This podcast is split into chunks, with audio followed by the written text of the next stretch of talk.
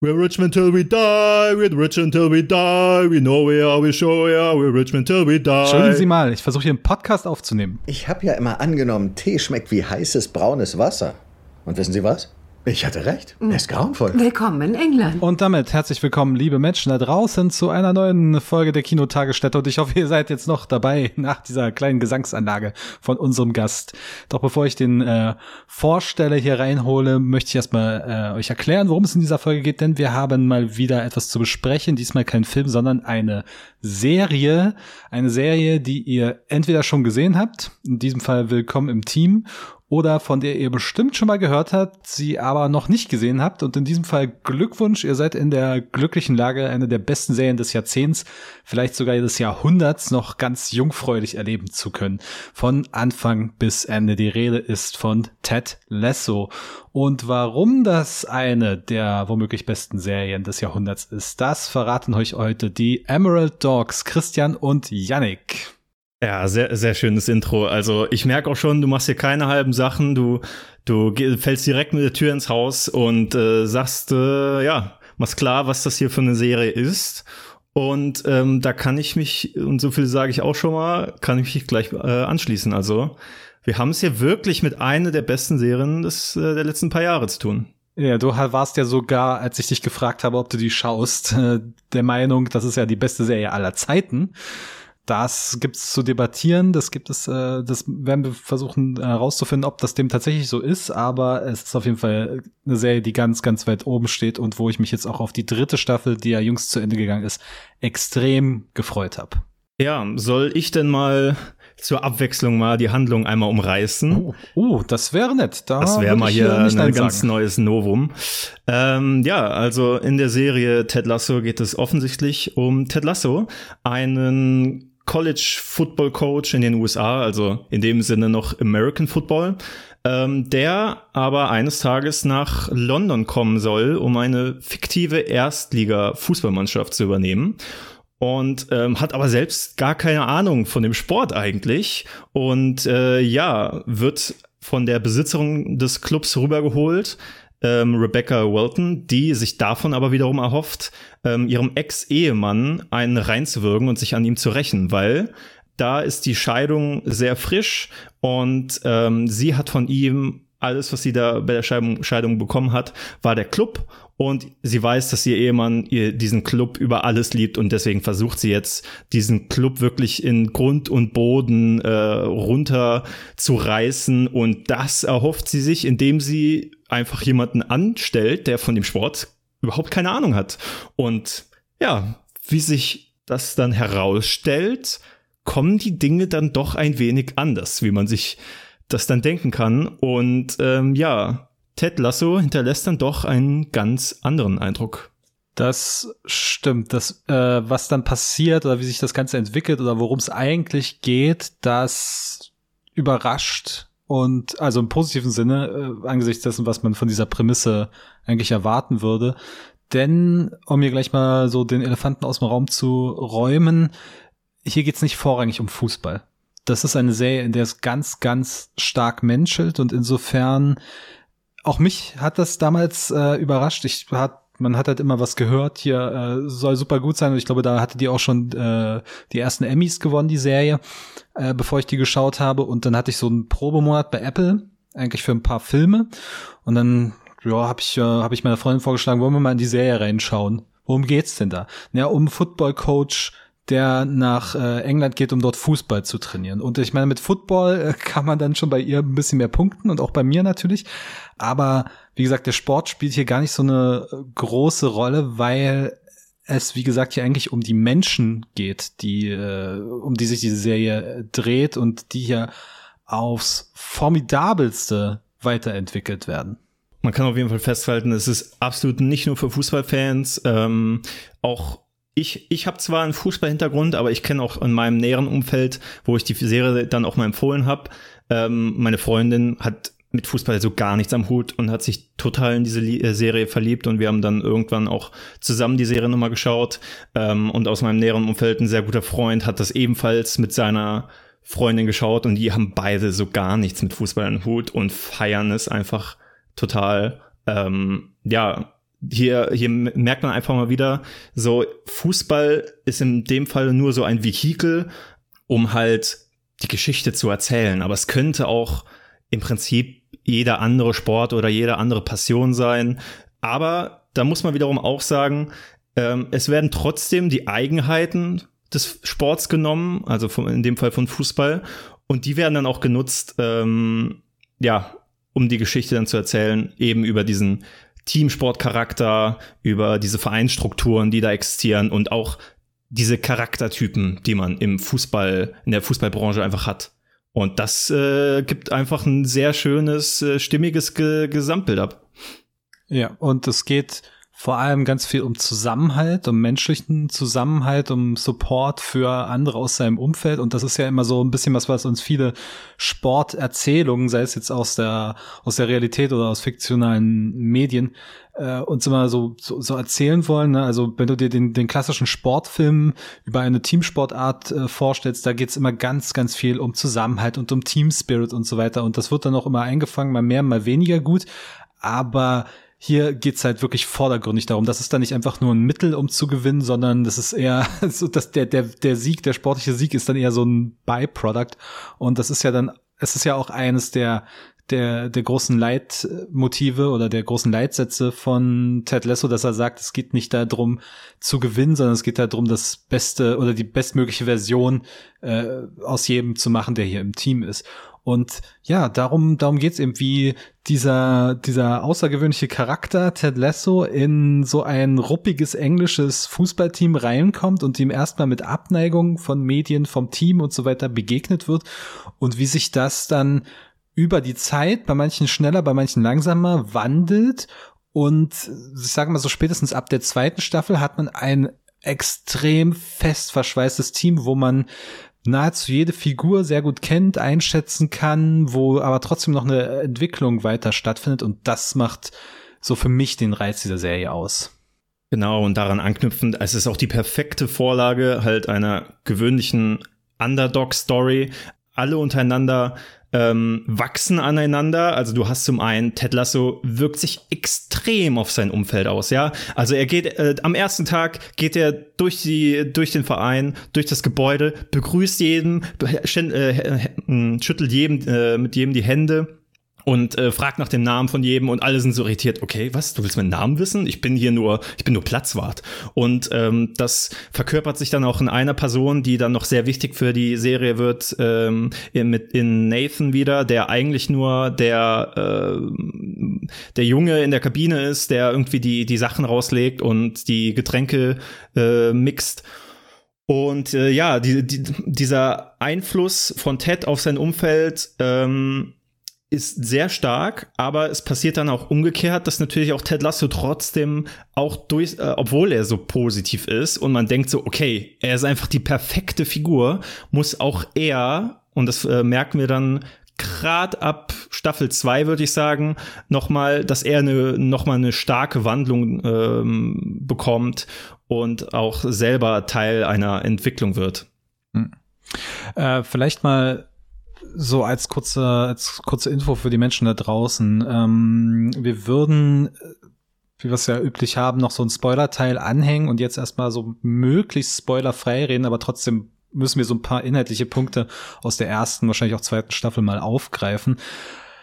Und ähm, ich würde aber trotzdem sagen, dass das nicht den Genuss dieser Serie schmälert, weil die sich vor allem eben aus den Dialogen und aus den menschlichen und aus dem Schauspiel auch speist, wie sich das dann alles auf dem auf dem Spielfeld beziehungsweise auf dem auf der auf dem Fernseher äh, aus ausspielt.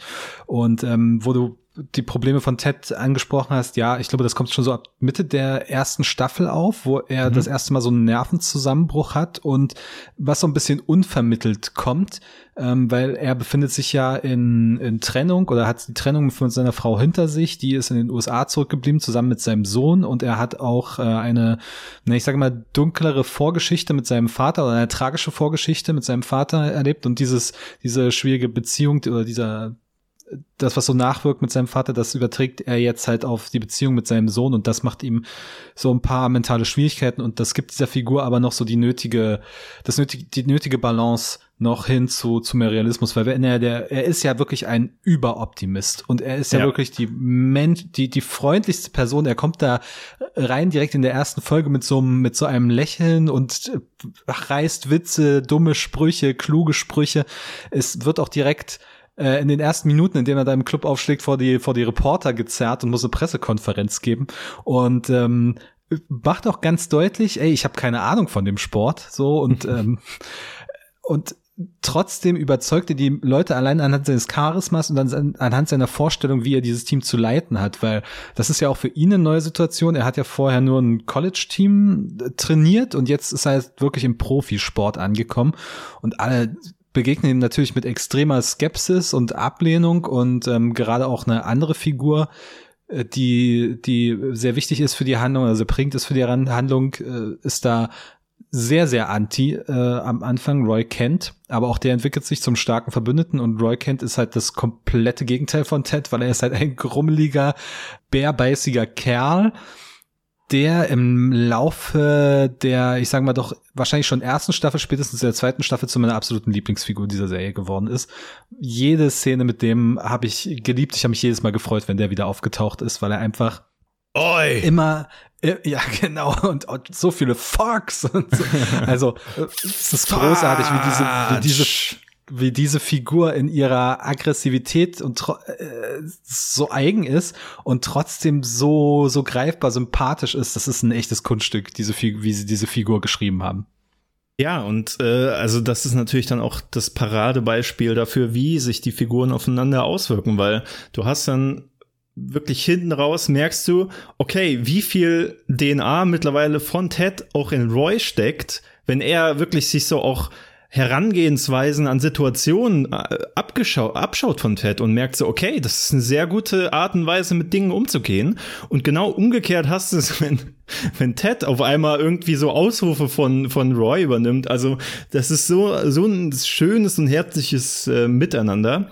Das ist absolute, eine absolute Wohlfühlserie und man muss vielleicht dazu sagen, die, die Serie, die ist ja damals rausgekommen mitten in der Corona-Zeit und ich weiß nicht, wie es dir ging und wann du angefangen hast, diese Serie zu schauen, aber ich habe sie damals, da war die erste Staffel schon draußen und dann habe ich sie mal angefangen, so mal ein bisschen äh, ich war noch ein bisschen neugierig, aber wusste noch nicht so richtig, okay, was erwartet mich da schon?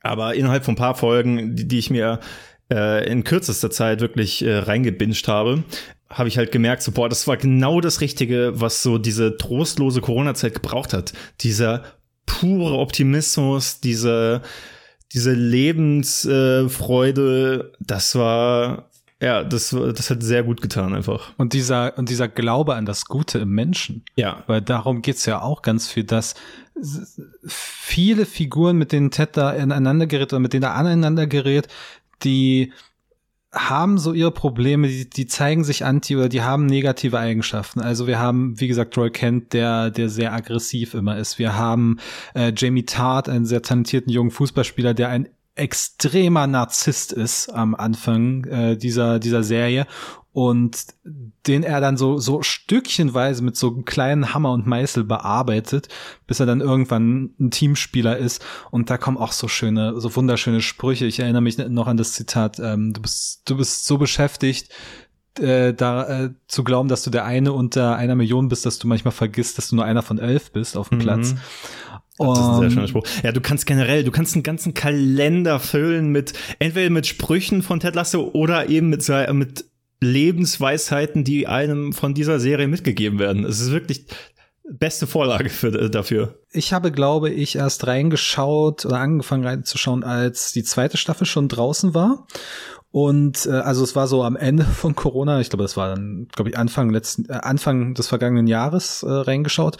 Und auch das, also da war ich schon direkt nach der ersten Folge so, okay, das ist interessant und dann spätestens ab der zweiten, dritten Folge absolut gehuckt, weil ich direkt wusste oder gesehen habe, okay, da menschelt es ganz, ganz stark. Das ist jetzt nicht einfach nur äh, so ein Comedy-Vehikel oder eine äh, ne, ne Dramaserie, sondern da geht's halt wirklich ganz, ganz stark um die Figuren und um das positive, optimistische und das ist halt einfach perfektes Material, um sich an angesichts dessen, was so in der Welt vor sich geht und ging in den letzten äh, äh, Monaten und Jahren, um das mal nicht auszublenden, würde ich sagen, aber mit so einem gewissen Optimismus verarbeiten zu können, weil so ein, so ein gesunder Optimismus, der nicht blind ist, ist ja auch ein sehr gutes Mittel einfach, um solche schwierigen Zeiten zu bewältigen, psychologisch, als psychologischer Mechanismus. Ja. Und das, das war ganz stark. Genau, also auch, man muss auch sagen, dieser Optimismus, der wird halt nicht nur naiv durchgesetzt. Es ist öfters auch wirklich so eine sehr differenzierte Auseinandersetzung mit den Problemen. Klar, also ich glaube, für Zyniker oder Leute, die sich denken, so, ja, das wird sich hier alles zu einfach gemacht, so, für die ist das vielleicht nichts. Äh, und der, äh, die Serie ist auch äh, auf jeden Fall etwas utopisch an manchen Stellen, was das soziale Miteinander mhm. ähm, angeht. Aber dafür sind ja Filme und Serien da. Sie wollen uns auch manchmal eben diese Idealvorstellung davon, wie etwas abzulaufen hat, einfach mal zeigen. Und ich fand es so erfrischend, weil du hast so oft in Filmen und Serien, dass es irgendein Problem zwischen zwei Figuren gibt und die sprechen einfach nicht miteinander. Das ist die, es wäre die Lösung, wenn sie einfach miteinander sprechen, aber dann wird da halt irgendwie ein 90-minütiger Film drum, einfach nur, weil die nicht miteinander sprechen. Und hier hast du es eben, dass Du hast am Anfang einer Folge, die 30 Minuten geht, wird irgendein Problem aufgemacht.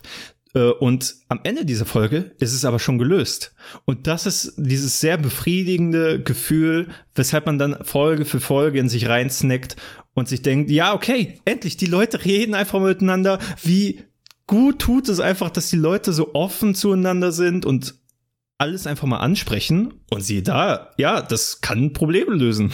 Genau, das ist es auch, dass ja, ich finde einfach eine, eine Kommunikation statt, die relativ ungewohnt ist für die neue, für, mhm. für die moderne Serienlandschaft, weil die halt irgendwie alles in die Länge ziehen will und Spannung die ganze Zeit kreieren will. Und hier, du sagst es schon ganz richtig, ein Problem wird aufgemacht und innerhalb der Folge wird das bearbeitet mit einigen Ausnahmen. Äh, Gerade auch jetzt in der dritten Staffel fällt mir ja so ein Beispiel ein.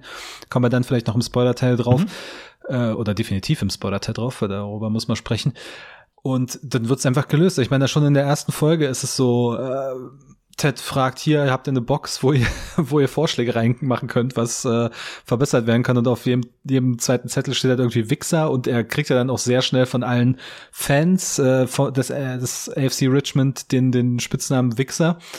Und aber auf einem Zettel steht halt ja, die, die Dusche ähm, in der im Umkleideraum könnte mal, äh, hat keinen Druck, musste mal neu gemacht werden. Und am Ende der Folge ist die halt gefixt. Und damit ist so gleich so ein positiver, ich glaube, das ist sogar die letzte Ende der letzten Einstellung der Folge.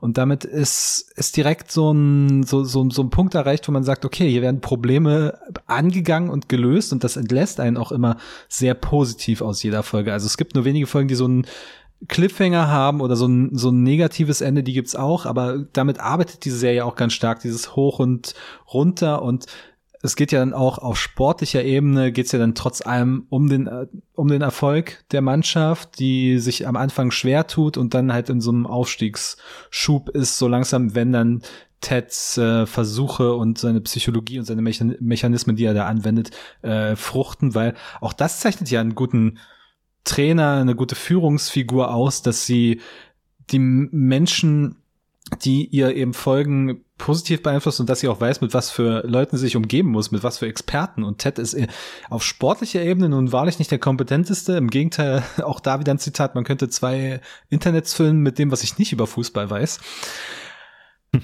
Aber er hat eben äh, so Leute wie Coach Beard, der ein, der ein Fußballnerd ist herum, äh, um sich herum. Nate ist auch, ähm, also der Platzwart vom Anfang, der wird zu einer wichtigen Figur auf Trainerseite und es kommen dann noch zwei, drei andere Figuren dazu in den Trainerstab, die da eben das Taktische dann übernehmen. Ja, und dann merkt man auch einfach, das ergänzt sich dann alles wunderbar und wächst dann wirklich zu dieser Familie heran. Jetzt nochmal kurze Zwischenfrage. Darf ich fragen, hast du die Serie auf Deutsch gesehen? Ich habe die auf Deutsch gesehen, ja. Okay, hast du mh, hm, gar nichts auf Englisch gesehen? nee, ich wir hatten äh, die die ersten zwei Staffeln äh, letztes Jahr auf Deutsch gesehen und jetzt hatten wir für die St dritte Staffel noch einen Rewatch gemacht. Und ich hatte vorgeschlagen, die auf Englisch anzusehen, aber der Vorschlag wurde abgelehnt. Und ich bin, ich bin d'accord mit der äh, deutschen, deutschen Synchro. Da waren so ein, zwei Gags, die sich nicht übertragen ließen oder mhm. die so ein bisschen hemdsärmelig übersetzt wurden. Aber die, die Synchronsprecher machen einen super Job, auch wenn jetzt in der dritten Staffel die deutsche Synchro, äh, also wirklich furchtbar abgemischt war. Die klang sehr, sehr dumpf und äh, hatte an einer Stelle auch einen seltsamen Aussetzer. Also das war einfach vom, vom, vom Quality Management her furchtbar. Aber ja, ich habe es auf Deutsch gesehen. Ich habe es nur auf Englisch geschaut und ich mhm. hatte jetzt auch noch mal einen Rerun, da habe ich es auch wieder auf Englisch geschaut und ich habe mir manchmal wirklich gedacht so, hm, ob das auch auf Deutsch so gut funktioniert, aber dann haben wir ja an dir schon mal ein gutes Exemplar. Aber ich kann dir auf jeden Fall noch mal ans Herz legen, wirklich, wenn, wenn du die Serie auch so lieb gewonnen hast, schau sie dir noch mal auf Englisch an, weil das manche Sachen, die kommen so schön im Original rüber, weil du dann natürlich auch durch die Originalstimme das das Schauspiel ein bisschen mehr rüberkommt mhm. und aber auch so viel mit mit nicht nur auf inhaltlicher Ebene die Gags ähm, funktionieren, sondern auch mit der Sprache, mit den britischen äh, Dialekten, mit dem amerikanischen Slang, weil Ted eigentlich die ganze Zeit wirklich wie so ein Kern-Texaner spricht. Und ja. das, also allein auf dieser Ebene passiert schon so viel, dass, dass du schon so ein Grundgrinsen dauerhaft hast. Im Deutschen wird das so ein bisschen ersetzt dadurch, dass Durch der Bayerisch. nee, nee, so Akzente haben wir nicht. Aber genau, ich meine, das sind ja auch ganz verschiedene Nationalitäten, die da in dem Team mhm. aufeinandertreffen. Und da fallen zumindest die ganzen englischen äh, Dialekte weg. Die bringen ja so ein paar Akzente von den französischsprachigen Spielern, bringen sie zumindest noch rein, aber das klingt ja im Deutschen auch immer sehr bemüht. Nee, aber der, bei der Hauptfigur, äh, der Synchronsprecher Norman Matt, der, oder Norman Matt, der, äh, ersetzt das, glaube ich, so ein bisschen oder kompensiert das so ein bisschen dadurch, dass er äh, Ted Lasso so eine so eine etwas äh, hibbelige äh, Stimme gibt und so ein bisschen immer im Tonfall so schwankt und sehr hoch geht und ne, äh, es klingt so ein bisschen lustig und so. also, aber das ist schon sehr sympathisch. Aber für einen für einen dritten äh, Durchlauf und den wird's definitiv geben im Laufe der nächsten Jahre werde ich das noch mal werde ich das dann auf jeden Fall auf Englisch gucken, weil das ist auch so eine Serie, die auch in ihrer Kürze einfach sehr angenehm ist durchzuschauen. Ne? Also wir haben jetzt drei Staffeln, die drei Staffeln sind abgeschlossen und in den, zumindest von den ersten beiden Staffeln, die Folgen gehen immer so 30, 40 Minuten. Jetzt bei der dritten Staffel waren es immer so eine Stunde, das heißt, da kommt schon ein bisschen mehr, aber das ist sowas, wo man sich dann nochmal in zwei, drei Jahren vielleicht nochmal hinsetzt und nochmal sich die gute Laune, aber auch das Drama und die, die, die, die herzrührenden Momente nochmal über sich ergehen lässt. Einfach, wenn man wirklich eine gut geschriebene Serie nochmal erleben kann, die, die sehr, also das, das Writing ist ja furchtbar tight und kompakt. Also auch das flattert vielleicht in der dritten Staffel so ein bisschen auseinander. Mhm. Ähm, aber gerade so die erste, zweite Staffel, das ist halt wirklich super, super stark. Und wenn man sich mal so ein bisschen beliest, wo, wo das Ganze herkommt, dann ist man auch nicht überrascht, weil einer der, der Hauptshowrunner war Bill Lawrence, der halt Scrubs gemacht hat vor 20 Jahren. Und wenn man das immer weiß, dann merkt man das auch, dieses sehr schnelle und auch ähm, recht voll mit Referenzen steckende Writing. Da gibt's immer wieder Verweise, irgendwie Popkultur und irgendjemand fällt, lässt dann mal seine Lieblingsplatte von irgendeinem Künstler fallen. Das wird so selbstverständlich genommen. So reden keine keine normalen Menschen, aber das ist auch was, was im Fall so von Aaron Sorkin Film sage ich das zum Beispiel auch mhm. immer. Natürlich redet niemand so, aber das ist ja ein Film und da muss man ja nicht so reden wie normal, sondern das ist ja ein Kunstwerk und deswegen ist es völlig berechtigt. Ja, und wenn man weiß, dass es die Scrubs-Macher äh, sind, also ein Scrubs-Macher dahinter steckt, dann macht es auch Sinn, wenn man sich überlegt, dass diese Serie sehr viel äh, Wechsel hat zwischen, man muss laut lachen und im nächsten Moment ist man aber so berührt, dass einem fast die Tränen kommen.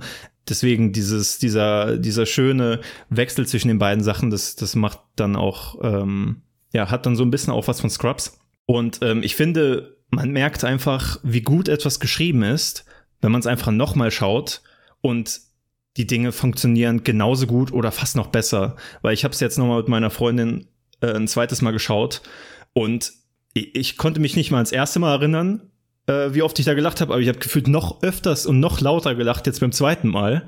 Auch manche Sachen, die, die mir vorher vielleicht gar nicht aufgefallen oder die ich dann noch nicht direkt verstanden hatte, habe ich so gelacht, aber ich wurde auch kein bisschen weniger berührt von den ähm, wirklich äh, ans Herz gehenden Szenen.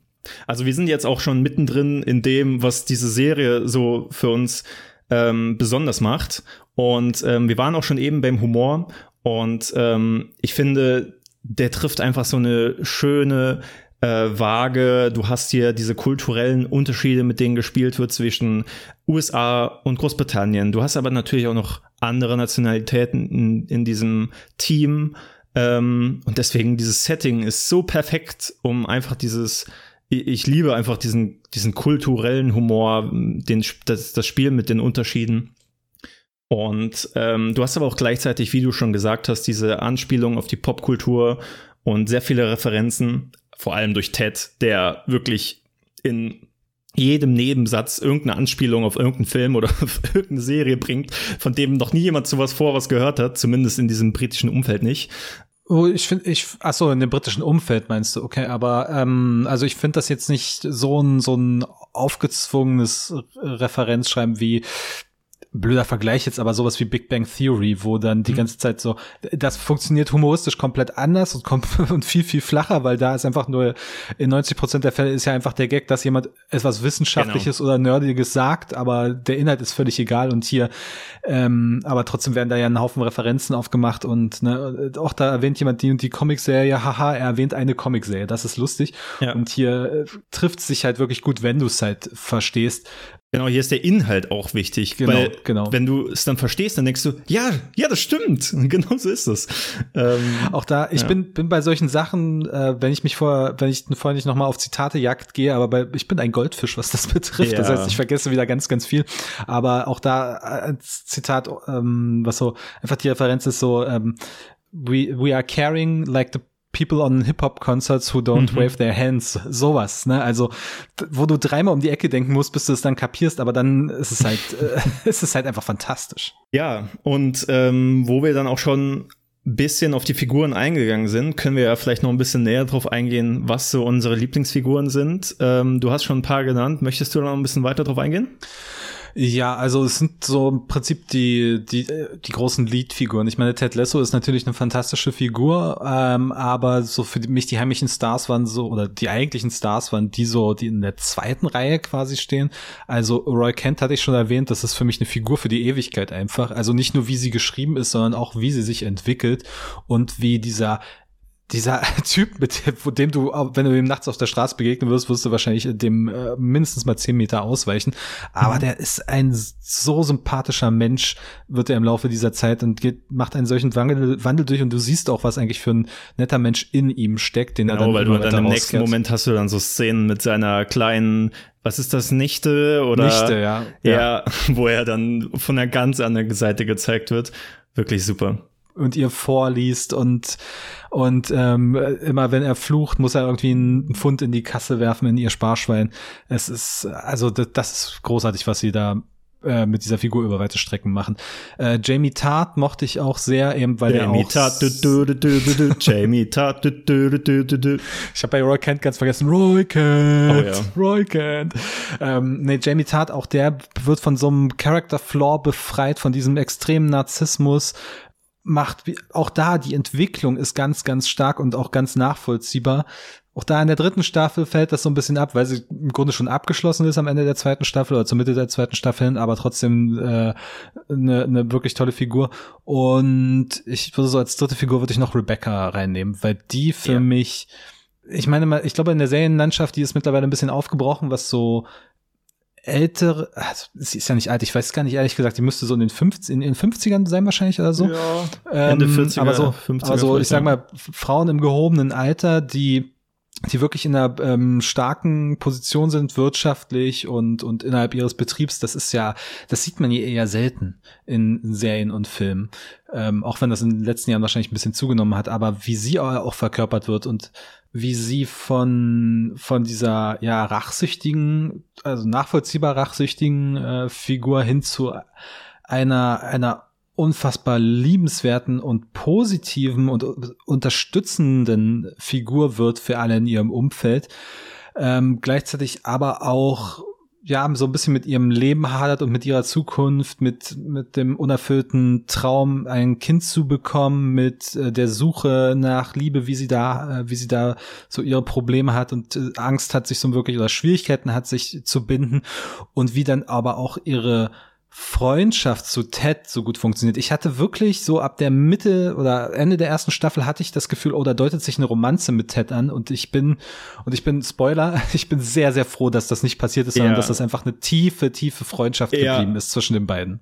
Die Angst hatte ich, glaube ich, damals gar nicht so. Und dann habe ich es jetzt noch mit meiner Freundin geschaut und sie so, oh mein Gott, kommen die irgendwann zusammen? Und ich bin so ganz ruhig und denke so, äh, ja, wenn ich, also wenn ich davor irgendwie, also das wäre, das hätte auch irgendwie einfach nicht gepasst. Und ich finde es auch schön, dass, also diese Serie, also an manchen Stellen bedient sie zwar schon Klischees, aber ich finde, sie ist auch sehr klischeefrei auch einfach. Und weil du jetzt nochmal Rebecca angesprochen hast, die Serie installiert ähm, eben eine sehr starke Powerfrau, das muss man ja einfach sagen. Mhm. Und ähm, die hätten sich halt sehr einfach machen können und das dabei belassen können, weil das einfach in unserer heutigen Gesellschaft vielleicht wichtig ist, solche Figuren immer mehr zu installieren. Aber sie belassen es eben nicht nur dabei, sondern sie zeigen auch eben ihre, ihre Schwächen. Und ähm, auch sie macht eine Wandlung durch. Und das äh, finde ich auch zumindest, das sollte man dem, dem Writing auch nochmal ähm, äh, zugute halten. Ähm, da zeigt sich das auch einfach nochmal ja, also bei, bei deinen Lieblingsfiguren finden sich, glaube ich, meine Top 3 auch wieder. Ich würde sie vielleicht ein bisschen anders ranken.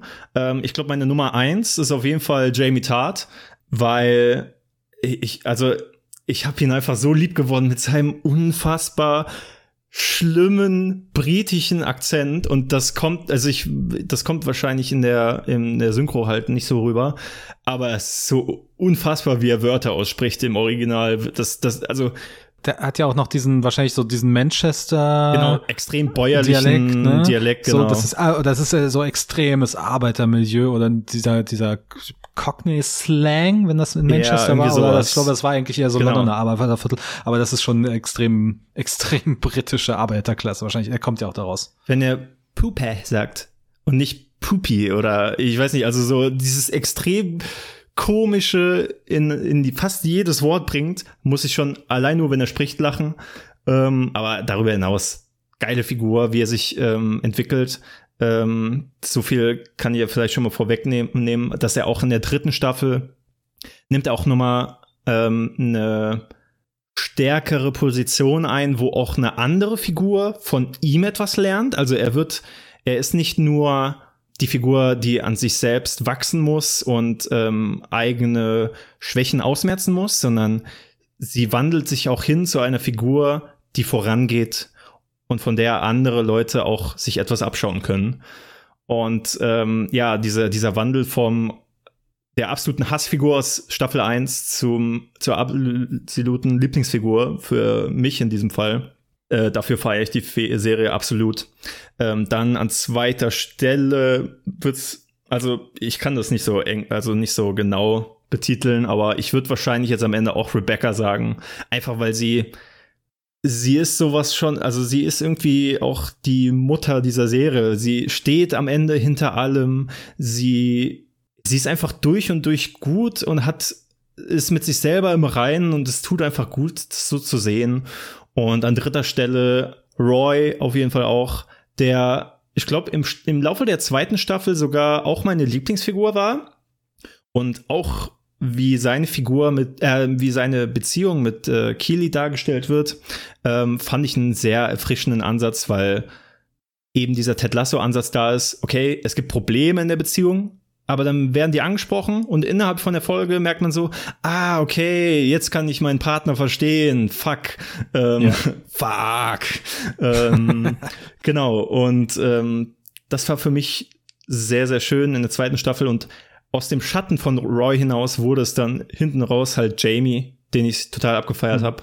Weil, aber die Dynamik zwischen den, oder die Freundschaft zwischen den beiden, die ist ja von Anfang an schon gegeben, so extrem antagonistisch und die wandelt sich ja dann hin in der dritten Staffel zu einer tiefen Freundschaft und das ja. ist, das war auch schön anzusehen. Das war mein absolutes Highlight in der dritten Staffel. Ja, und ansonsten an den, den Figuren, ansonsten sind so, so, so kleine Nebenfiguren, die ich sehr mochte. Coach Beard war immer für, für einen Gag gut. Mhm. Also, wie der halt immer auf seinem, auf seinem Trainerstuhl hockt, in seinem Buch wälzt und was er dann für Blicke dahinter äh, hervorwirft. Es ist auch so geil, wie sie, wie die Serie damit spielt, dass er halt so ein wirklich ein wortkarger Typ ist, den man überhaupt nicht einschätzen kann und wenn man dann so ein bisschen mehr Einblicke bekommt, hier und da, das ist einfach cool. Also es ist einfach eine coole Idee, so eine Figur zu haben. Sowas wie Sam Obisanya, der, der Verteidiger anfangs, der, der war auch eine, eine sehr sympathische, sehr greifbare Figur mit, mit ganz eigenen Problemen, die, die sie da reingebracht hat in diese Serie und, und Themen, die mit dieser Figur verknüpft waren.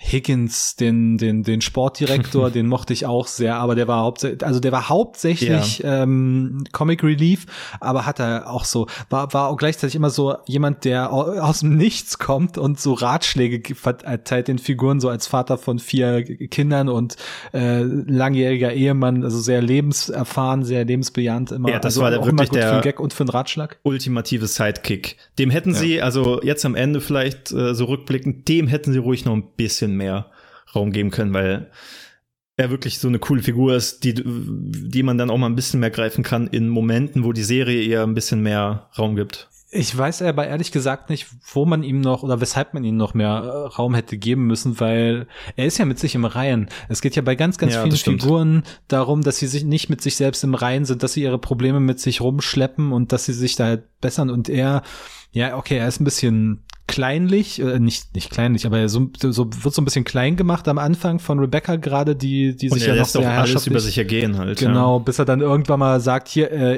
ich kündige und dann kurzzeitig auch raus ist, aber dann halt wieder zurückkehrt. Aber eigentlich ist er mit sich im im Reihen und er hat ein er hat ein glückliches geordnetes Familienleben, ähm, macht auch ja immer zu Weihnachten äh, lädt er immer Spieler ein, die vom, von Richmond, die keine Familie in England haben und nicht, na, nicht na, in die Heimat fahren. Und also er ist eigentlich, äh, also wenn Rebecca die Mutter ist, ist er der Vater, bloß dass er nicht so viele persönliche Probleme mit sich rumschleppt wie sie. Oder der nette Onkel vielleicht, weil er nicht so im Vordergrund steht, ja. Der nette Onkel wird es auch noch besser treffen, ja. Äh, man, kann, man kann wirklich so viele Figuren durchgehen. Diese Serie macht so viel richtig, was das angeht. Auch in der dritten Staffel. Trent. Trent, Trent ja, Grimm wollte ich auch noch gerade sagen. Toll. Ja. Zweite Staffel für mich das absolute Highlight der zweiten Staffel war die Beziehung zwischen, also neben Roy und Keely, war die Beziehung zwischen Ted und Dr. Sharon Fieldstone, mhm. ähm, weil ich das einfach sehr stark fand, wie sie. Sp Sportspsychologin vielleicht noch dazu gesagt. Sportspsychologin, genau. Wie sie zum einen natürlich Teds ähm, Probleme eingebracht haben, aber trotzdem dieser Figur ähm, Sharon selbst auch mehr Fleisch gegeben wurde und das war so herzlich. Das war so fantastisch, wo sie dann so wird einer der Folgen eingeleitet, wo sie dann auf dem Fahrrad sitzt. Sie fährt jeden Morgen mit, mit ihrem Mini-Klapprad zur Arbeit. Ja. Und dann hast du sie mit ihrem Helm und so und dann setzt sie sich Musik auf und hört so richtig aggressiven Gangster-Rap, während sie durch die Stadt radelt und das passt halt so, so vom, überhaupt vom, nicht, ja. zwischen Bild und Ton passt das überhaupt nicht. Und äh, da kommt dann auch noch in dieser Folge ein bisschen mehr Background zu ihr und dass sie ja auch so ihre Probleme hat was dann leider in der dritten Staffel fallen gelassen wird. Sie, sie taucht dann bloß mal so in ein paar Szenen kurz Sehr auf. Schade, ich, ich dachte, ja. also da hätten sie mir gerne noch ein bisschen mehr von ihr liefern können oder sie noch präsent halten können. Ich kann es mir irgendwie, da konnte ich es mir nicht ganz erklären, warum sie so gar keine Rolle danach mehr gespielt hat, weil es macht es macht auch glaube ich inhaltlich nicht viel Sinn, dass sie die der Verein sagt nach einer Saison so ja, danke für deine Arbeit hier und wir verlängern aber nicht mit dir oder so, weil da wäre ja sicher noch der Bedarf gewesen für eine weitere Saison. Also ich, ich hatte das so gedeutet, ich hatte es so gedeutet, dass sie äh, das Ganze aufgelöst hat, dass sie nicht mehr dabei ist, weil sie so gesagt hat, okay, die größten Probleme sind erledigt. Recht, ja. Ich werde jetzt nicht mehr gebraucht und ich weiß auch nicht, äh, so hat ich das auch ein bisschen mitgedeutet, dass ihre oder ihr die Nähe zu Ted so ein bisschen unangenehm wurde, weil da, da bahnte sich auch so ein bisschen Persönliches an. So, da hatte ich auch so ein bisschen zeitweise das Gefühl, da könnte eine Beziehung oder zumindest so eine, so eine Liaison heraus erwachsen, äh, was dann auch nicht passiert ist. Das war vielleicht noch ein Mitgrund, weshalb sie sich dann verabschiedet hat. Ja, Verein. aber das war so eine der Figuren, da habe ich eher das Gefühl bekommen, okay, da ist vielleicht ein Produktionsprozess, also von der Serie selbst, vielleicht hat die Schauspielerin so gesagt, so ja, ich habe vielleicht nur für diese eine Staffel Zeit oder so. So hat sich für mich eingefühlt, weil mhm. ich fand, sie war schon einfach eine tolle Figur in der Serie. Aber um auch nochmal weiterzukommen, du hast ja noch May, die Barkeeperin, wie man sie sich nur wünschen kann. Wirklich, das ist absoluter Traum. Ja, und halt auch jede dieser kleinen Figuren bekommt so ein, so ein, sei es nur ein Mini-Arc, äh, ne? Also so einen kleinen Charakterbogen, den sie machen, der dann aufgegriffen ja. wird. Ich meine, May, bei May ist es irgendwie seltsam, dass sie dann am Anfang, am Anfang dunkle Haare hat und am Ende weiße Haare, aber Stimmt, auch die ja. erzählt so ein bisschen ne, von ihren, von ihrem Problem, von ihrem Leben und äh, am besten hat mir dann noch in diesem Pub noch die drei Fans gefallen, diese drei Hardcore-Fans, mhm. wo ich mich mhm. gefragt habe, warum sind die bei keinem einzigen Spiel eigentlich im Stadion? die hängen immer nur im Pub, um sich das anzugucken. Ja, und beim Training. Vielleicht äh, können ja, sie genau, es nicht leisten. Beim Training. So. Ja, so haben sie jetzt nicht gewirkt. Wenn, wenn nee. ich glaube, wenn du dir in einem englischen Pub dein Bier bei einem Fußballspiel, bei jedem Fußballspiel leisten kannst, dann kannst du doch dir immer eine Karte ja, vom Mund absparen. Das ist ein guter Punkt aber auch die bekommen so ihre kleinen Weiterentwicklungen und verändern sich und also das ist keine der Figuren ist einfach nur Vehikel, sondern macht halt eine Entwicklung durch und bekommt einen gewissen Platz innerhalb dieser Handlung. Und ich würde vielleicht noch dazu äh, hinzufügen, die kriegen nicht nur eine Entwicklung, sondern ich habe auch das Gefühl, jede Figur darf einmal scheinen. Also wirklich ihren Moment haben, wo sie irgendwem oder irgendeiner anderen Figur irgendwie weiterbringt das ist halt so die Essenz von dieser Serie für mich. Gut, vielleicht mit Ausnahme von Rupert.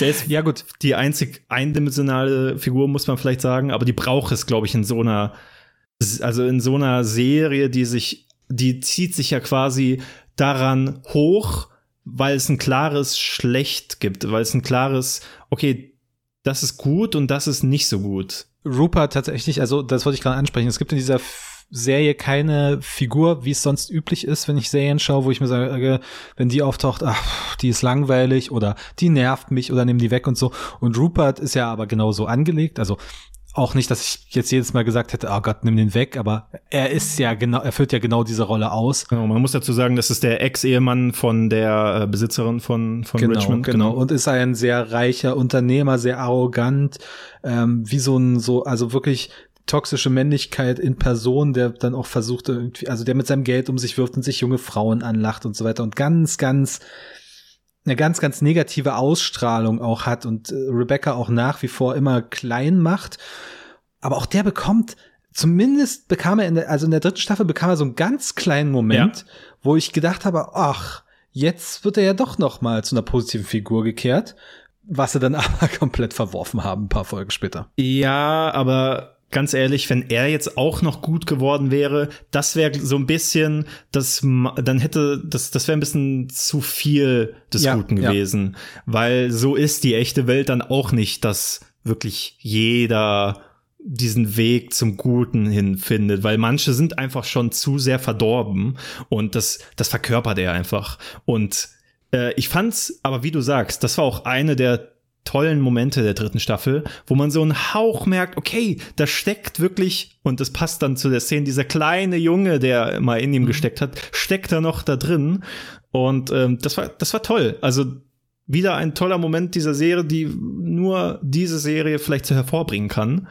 Ich glaube, da haben wir fast alle äh, Figuren jetzt durch, außer vielleicht Nathan. Ja, dann lass uns doch zu Nathan dann im Spoiler-Teil kommen, ja. weil dann werden wir nochmal exzessiver über die dritte Staffel sprechen. Vielleicht noch als kleine Handreichung nach draußen. Ich glaube, dass die Serie, dass man so viele Menschen noch trifft, die diese Serie noch nicht gesehen haben, das liegt hauptsächlich daran, dass die auf Apple läuft und auch exklusiv mhm. da ist. Das war so eine Serie, wo ich mir wirklich dachte, Gott, die muss ich meiner Mutter empfehlen. Meine Mutter wird diese Serie garantiert lieben. Aber es ist schwer bei ihr irgendwie Apple TV zu installieren und ich dachte, hatte halt irgendwie gehofft, dass das mal auf Blu-ray erscheint, das Ganze, dass man es das mal schenken kann, aber nein, wird wohl bei Apple bleiben. Das ist ja sowieso so ein Ding, dass die ihre Exclusives bei sich einsperren und sich da in ihrer kleinen Echokammer gefallen. Gut, das ist, macht aber nicht nur Apple, muss man ja sagen. Ja, ich weiß, was du meinst, aber halt bei Apple ist das Problem, dass das halt ähm, nicht so die Breitenwirkung hat, dass das Programm nicht so groß ist, dafür aber größtenteils gut kuratiert ist. Ja. Und diese Exklusivität ist ja auch Teil ihrer, ihres Marketings wahrscheinlich. Genau, und dass es auch furchtbar zu bedienen ist. Hast du mal versucht, Apple TV Plus am, am Laptop oder am Desktop-PC zu machen? Okay, das habe ich noch nicht gemacht, nee. Ich habe es zum Glück auf einem Fernseher-App. Genau, ich habe es jetzt auch auf dem Fernseher inzwischen, aber als ich es auf dem Laptop hatte, ich hatte keine Suchfunktion. Oh, okay. Ich musste mich einfach durch das Programm durchscrollen, bis ich irgendwann mal gefunden habe, was ich wollte. Naja, aber sieben Tage Probeabo von mir schließt noch ein, ein Probemonat an. Es lohnt sich massiv allein für diese Serie. Ja, und ich würde auch sagen, ähm, es ist auch wieder mal eine Serie, die sich hervorragend ähm, eignet zum Bingen. Und wie ich festgestellt habe, auch im Austausch mit äh, einem Kumpel von mir, der die eben auch gesehen hat, aber jetzt die neue Staffel immer wirklich jede Woche auf die neue Folge gewartet hat. Ähm, ich glaube, so ein wöchentlicher Rhythmus ist nicht unbedingt was für diese Serie. Also diese Serie oder äh, vielleicht liegt es auch an der dritten Staffel, aber ich finde, ähm, die Folgen alleine, ja, sie sind nett und auch oft waren sie vielleicht in sich abgeschlossen, aber sie geben und oft auch nicht diesen Tiefgang her, dass man jetzt vielleicht eine Woche denkt, so, hm, da kann ich jetzt immer drauf rumdenken und was passiert vielleicht da ja. noch in der Entwicklung, äh, wie vielleicht ein Game of Thrones. Genau, genau. es ist kein Game of Thrones, wo man dann noch mal eine Woche Spannung halten will gehört. und Ted Lasso ist kein Game of Thrones. ja gut, das hat ein gutes Ende im Gegensatz zu Game of Thrones. ja, stimmt. ähm, aber also es hat nicht dieses Spannungsmoment, wo man noch mal nachdenkt, oh, wie könnte sich das jetzt entwickeln und wo man sowieso ganz viel verarbeiten muss und so, sondern es lebt von diesem, ey, das war gut, ich brauche mehr, gib mir mehr von diesem Endorphin, was diese Serie in mir erzeugt. Ja, wir hatten jetzt so viele Lobeshymnen. Ähm, wollen wir vielleicht kurz, bevor wir jetzt noch zum Spoiler-Part übergehen, ähm, auch mal ein bisschen noch mal sagen, was wir vielleicht nicht so gelungen fanden oder magst du da lieber spoilern? Naja, bei mir wird das ein Spoiler-Teil fallen, weil es bezieht sich fast alles auf, oder sind konkrete Sachen aus Staffel 3, die ich da zu kritisieren habe. Ähm, aber du kannst ja gerne mal loslegen, falls du schon was hast. Ähm, ja, ich merke, es ist bei mir auch eher ähm, zu Staffel 3. Ich kann vielleicht noch so spoilerfrei einmal sagen, ähm, was die Punkte waren. Ähm, zum einen fand ich's ein wenig komisch, wie sich die Episodenanzahl und die Länge der Folgen äh, gewandelt hat, weil ich fand, die Staffel 1 hatte für mich die perfekte Balance. Du hattest 10 Folgen, a 30 Minuten, das war einfach perfekt zum Wegsnacken, das ging runter wie Öl und ähm, ja, ich liebe auch einfach diese Folgenlänge. Ja. Ähm, und in Staffel 2 gab es dann auf einmal zwei Folgen mehr, also es gab dann schon zwölf Folgen und die gingen auch hinten raus 40 bis 45 Minuten. Und ich fand, dass diese Balance war dann nicht mehr perfekt wie in der ersten Staffel. Also ich glaube, es war am Anfang der zweiten Staffel, wo ich mir dachte, okay, es braucht ein bisschen, um wieder warm zu werden. Und ich kann mir halt denken, so, ja, die erste Staffel war so ein Riesenerfolg. Wahrscheinlich haben die Macher in der zweiten Staffel nochmal einfach deutlich mehr Ressourcen bekommen. Und dann ist es natürlich auch vollkommen verständlich, dass so viel mehr dann kommt. Ich hatte irgendwie, ge ich hatte gehört, die haben noch mal, eigentlich waren auch nur zehn Folgen geplant, aber sie haben von Apple wohl den Auftrag bekommen, noch mal zwei Folgen extra zu machen. Ja. Und es gibt ich auch zwei Folgen, zwei Folgen, die relativ deutlich äh, herausstechen und sich nicht ganz so einfügen wollen. Wahrscheinlich die Weihnachtsfolge und genau die, die. Äh, Coach Beard Folge, ja. Ganz genau die. Ja. Und die zählt auch so mit zu meinen Lowlights. Das hatten wir jetzt tatsächlich mhm. im, im Rewatch. Da haben wir wirklich so ach, das ist drei, vier, manchmal sogar fünf Folgen an einem Abend hintereinander geguckt. Und als wir zu dem Punkt kamen, wo die Coach Beard Folge kam, äh, wo er dann durch die, den Club kommt, da hatte ich dann so gesagt, auf die habe ich jetzt eigentlich keinen Bock. Ja, stimmt. Weil die sticht so tonal komplett raus und nimmt auch ganz viel Momentum aus der Geschichte. Ja, die stört auch so ein bisschen die Guckerfahrung, die man halt, wenn du wirklich es komplett durchbingen willst, dann ja bricht das schon äh, enorm. Ähm, ich habe mich äh, tatsächlich damit, ähm, also ich, ich war mit der mit der Folge fein, also ähm, mich konnte sie ansprechen, aber ich verstehe jeden, der damit nichts anfangen kann oder zumindest, dass einen so rausreißt. Aber ganz ehrlich, ich gönn's den Machern auch, dass sie sich so zwei, drei Folgen gönnen, wo sie einfach mal sich ein bisschen austoben und sich denken, ey Leute, wir versuchen jetzt einfach mal was. Und es hat nicht ganz funktioniert in der Folge. In der anderen, in der, in der Weihnachtsfolge hat's hervorragend geklappt, ja. meiner Meinung nach. Also ja. das ist eine der besten Weihnachtsspecials, die ich bisher gesehen habe äh, in der Serienlandschaft. Ähm, kann mir vorstellen, dass ich die einfach mal an Weihnachten anmache, weil ja, also es passt auch einfach perfekt. Ted Lasso, äh, diese Ted Lasso DNA und Weihnachten. Äh, ich was willst du mehr? Also, Match made in heaven, ja. Wirklich. Ja, genau. Also das war so ein Kritikpunkt, äh, was die äh, Folgenanzahl und Länge angeht. Und das hast du in der dritten Staffel nochmal exponent, äh, äh, ähm, also nochmal stärker, dadurch, dass am Ende die Folgen 60 Minuten oder mhm. sogar aufwärts gehen. Und ich fand auch in der dritten Staffel hat das zu ein paar kleinen Durchhängern geführt und ich rede hier wirklich, also es ist für mich ein bisschen Kritik auf hohem Niveau, aber es hatte so seine Durchhänger und dadurch war es auch manchmal ein bisschen schwierig, den roten Faden zu erkennen, gerade in Staffel 3, fand ich, weil die Serie hat am, am Anfang zumindest äh, in Staffel 3 nicht so wirklich eine Orientierung gegeben und da können wir gleich noch mal ein bisschen mehr drauf eingehen und ja, ich fand dann noch äh, Staffel 3 ähm, war ein bisschen gehetzt, es ging ein bisschen schnell. Genau, und manche Sachen haben sich auch wiederholt. Das wären so meine Sachen und da können wir dann gleich noch mal ein bisschen genauer drauf eingehen.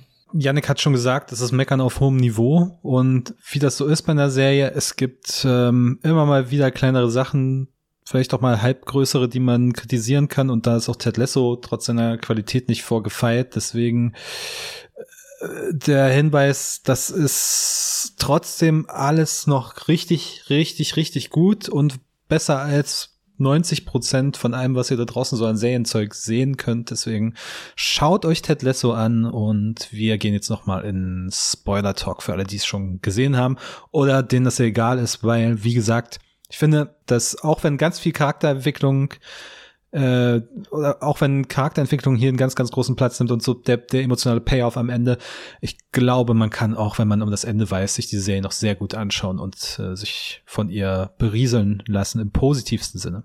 Ja, total. Also gerade das Ende, ich finde, das spielt jetzt, also da spielen überhaupt keine Twists oder so unbedingt eine Rolle.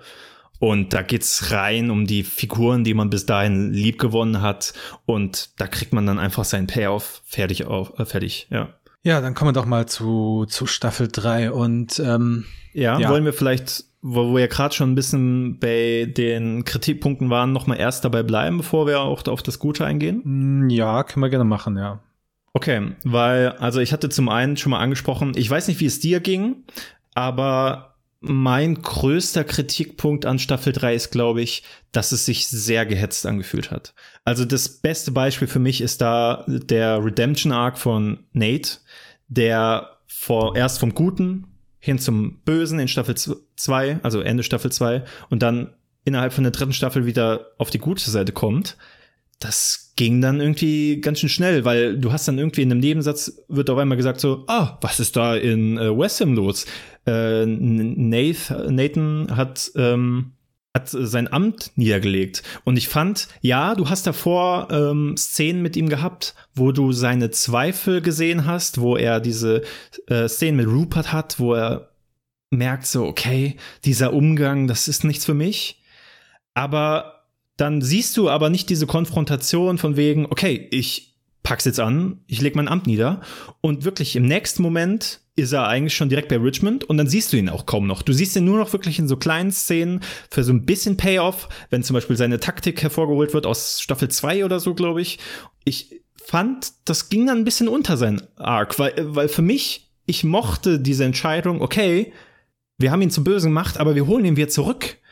Das fand ich macht in der Geschichte sehr viel Sinn und äh, ich hätte da sehr viel Gefallen dran gefunden, wenn er sich auch die Zeit für genommen wäre und äh, Zeit äh, für genommen hätte und ähm, da noch ein bisschen mehr von gezeigt hätte, wie er diesen Wandel vollführt, weil ich fand, das ist schon ein krasser Wandel, den man schon ein bisschen mehr zeigen muss. Oder wie ging es dir da? Mm, ja, mit Nate, das ist, das ist so ein bisschen das hm, ich will nicht sagen, das Schwierige an der ganzen Serie, aber das war für mich auch so beim Schauen, beim erstmaligen Schauen der zweiten Staffel kam das so relativ aus dem Nichts, dass er jetzt auf einmal so anti wird, aber wenn man noch mal noch mal schaut, das Ganze, dann fällt schon auf, okay, die arbeiten doch sehr äh, fein daran, schon von Beginn an. Ja, ähm, ganz diese, genau diese, also diese Entwicklung ist von Beginn an schon angelegt, äh, wie er halt von dieser von diesem sehr kleinen Menschen, dem er ist, er wird ja immer runtergemacht und hat null Selbstbewusstsein und dann erfährt er auf einmal Wertschätzung durch durch äh, Ted und, und durch den Club, das erste durch Mal Mitspieler. Macht. Ja. Genau, das erste Mal macht und dann äh, das ist so, ein, so, so eine Erfahrung, mit der er überhaupt nicht umgehen kann, deswegen steigt sie ihm zu Kopf, deswegen wird er so aggressiv und, und äh, alles, was ihm an negativen oder auch wenn, wenn irgendjemand mal so ein bisschen wie früher mit ihm scherzt, dann steigt ihm das gleich zu Kopf und er reagiert total aggressiv und anti. Und ähm, das, das fand ich im Nachhinein nochmal sehr nachvollziehbar, auch weil es mich eben so so angepisst hat persönlich, dass mich er auch. auf einmal zum Antagonisten wird, aber halt nicht so auf einem, oh Gott, das ist so schlecht, dass sie das gemacht haben, sondern ja. nein, warum wird Nate jetzt so ich ein auch. Arschloch? Ich habe wirklich, so. ich habe mir gedacht, ich habe mich richtig aufgeregt. Ich habe mir gedacht, was, was soll das? Und auch in diesen ganzen letzten Folgen der zweiten Staffel merkst du immer wieder, wenn Szenen mit Nate sind, dann macht er irgendwie so komische Sachen, du denkst dir so, hä? Was soll das jetzt von dir? Du warst, wir haben eigentlich mit dir mitgefiebert am Anfang. Und ja, du warst immer so ein bisschen awkward, aber in der zweiten Staffel wird er halt auch wirklich zum Arschloch. Er macht dann eine Arschlochaktion nach der anderen, wo ich immer und immer mehr angepisst war mhm. und am Ende mir dachte so, oh Leute, das habt ihr jetzt ernsthaft mit Nate gemacht und gleichzeitig dachte ich mir aber auch, aber es ist auch sehr geil, so einen Antagonisten mhm. zu haben, weil man war schon äh, in ihn involviert und da hat sich dann so eine tolle Beziehung oder eine, nicht Beziehung, aber so eine richtig tolle Dynamik entwickelt zwischen Ted und ihm, auf der man sehr gut aufbauen kann. Und eben, wie du es auch sagst, im Rerun stellt man auf einmal alles fest, dass das von vornherein geplant war mit, mit Nate. Ja, aber wie es sich in Staffel 3 entwickelt, also du hast recht, diesen, ich sage mal, neuralgischen Punkt, dass er halt den Dienst quittiert oder ob er nun rausgeworfen wird, das wird ja nicht so richtig klar. Also das, die offizielle Antwort ist ja, er hat äh, gekündigt, weil er nicht mehr möchte. Das wird nicht gezeigt und das macht Staffel 3 öfter mal, dass sie so ein paar mhm. entscheidende Momente ausblenden und uns einfach sagen, hier, so war das und das müsst ihr uns jetzt glauben und das finde ich ein, erstmal prinzipiell ein legitimes Mittel. Ja. Aber davon abgesehen, dass das auch für mich sehr überraschend kam, dass er jetzt doch raus ist und dass ich diesen Schritt vielleicht noch etwas näher erklärt hätte. Ich fand's, ich fand's sehr, sehr konsequent und nachvollziehbar, wie sich diese Figur wieder zurückentwickelt hat. Absolut. Ähm, nämlich in dieser Machtposition zu stehen und auch ja von, von, von Rupert, diesem Magnaten da so umgarnt zu werden und dann will er ja, äh, will er ja Nate in so ein, so ein ganz seltsames, toxisches Umfeld geben mit irgendwie in den Club gehen abends und ganz, ganz viele junge, junge Frauen, die da ähm, Dienste verrichten, um das mal mich so drum rumzuwinden, da drum.